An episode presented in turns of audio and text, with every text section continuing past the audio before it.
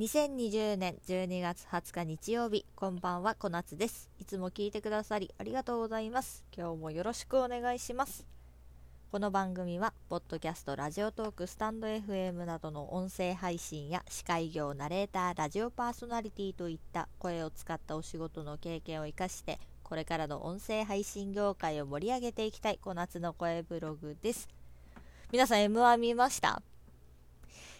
笑かしていただきましたよ、私も。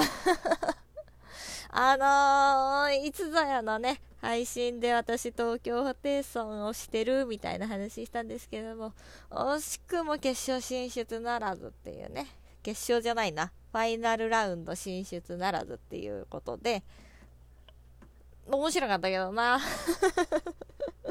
あれがね、ちょっと独特なツッコミですよね。うん。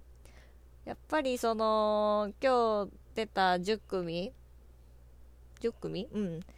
誰一人として同じ方ってなかったですもんね。うん。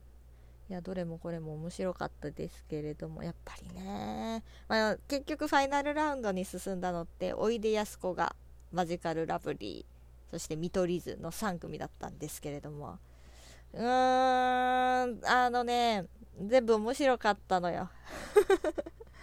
うん、面白かったけど、あの、ツイッターとか見てるとさ、あのやっぱ M1 って漫才1グランプリだから、ちゃんと漫才だったのはマジカルラブリーじゃないや、見取り図だったよねっていう話をちらっと見てですね。まあ、それもそうかもしれないと。ただその、昔ながらのというか正統派漫才？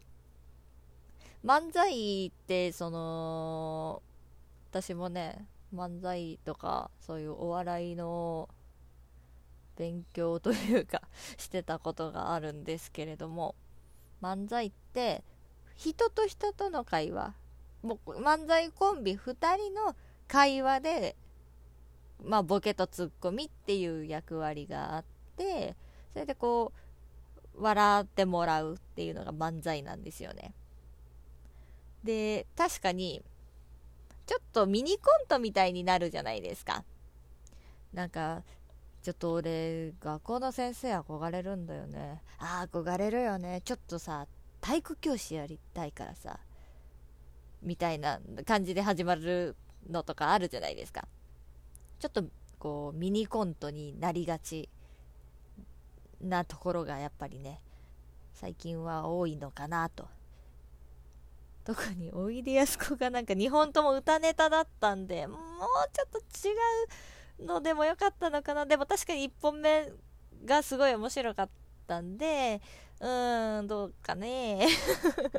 なんか違う形でも見たかったなっていうのもあるしただこれねまあこがけんさんとおいでやす小田さんがピン同士で、まあ、ユニット組んで出たっていうところでまたちょっとね2人で漫才見てみたいような気はしますけれどもね、うん。まあ、結局優勝されたのはマジカルラブリーということで野田クリスタルさんが r 1に続き2冠達成。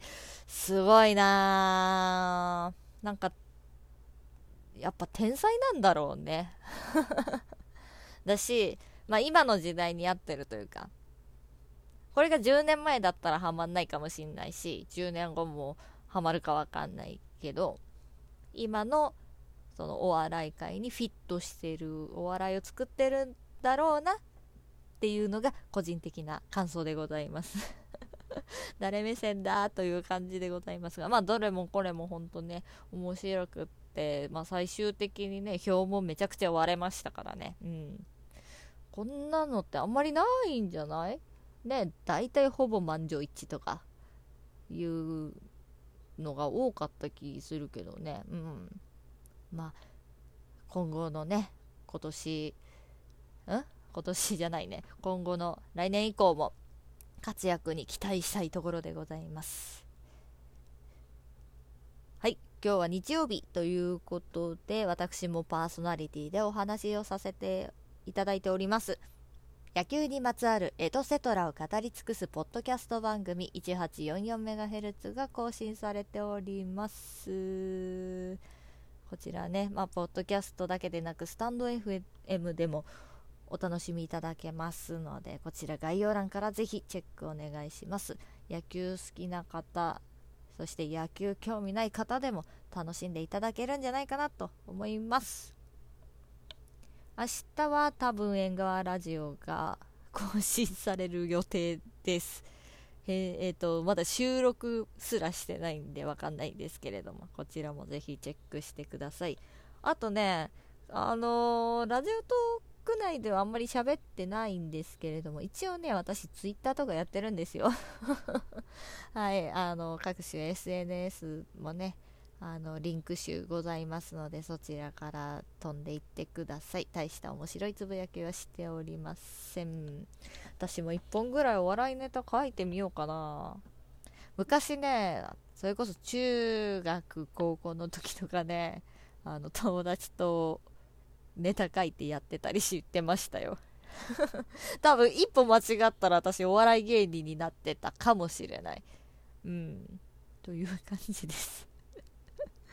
あのー、ちょっとこう笑いに寄せた番組とかもしてみたいなとか思うけどなんか、うん、モチベーションを保つのが難しそうで、うん、日々そんなさ常にネタを考えてるわけでもないし。うん。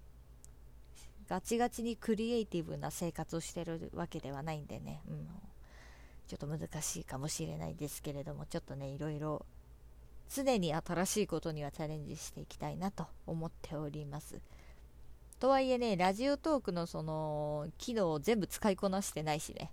なんかお題ガチャとかさチャレンジみたいなああいうのもねやっていこうかなと思います。よっぽどネタがない時ね。うん。という感じで音声配信業界がとても盛り上がっております。今後ともぜひお付き合いいただければなと思います。それではまた明日お会いしましょう。お相手は小夏でした。おやすみなさい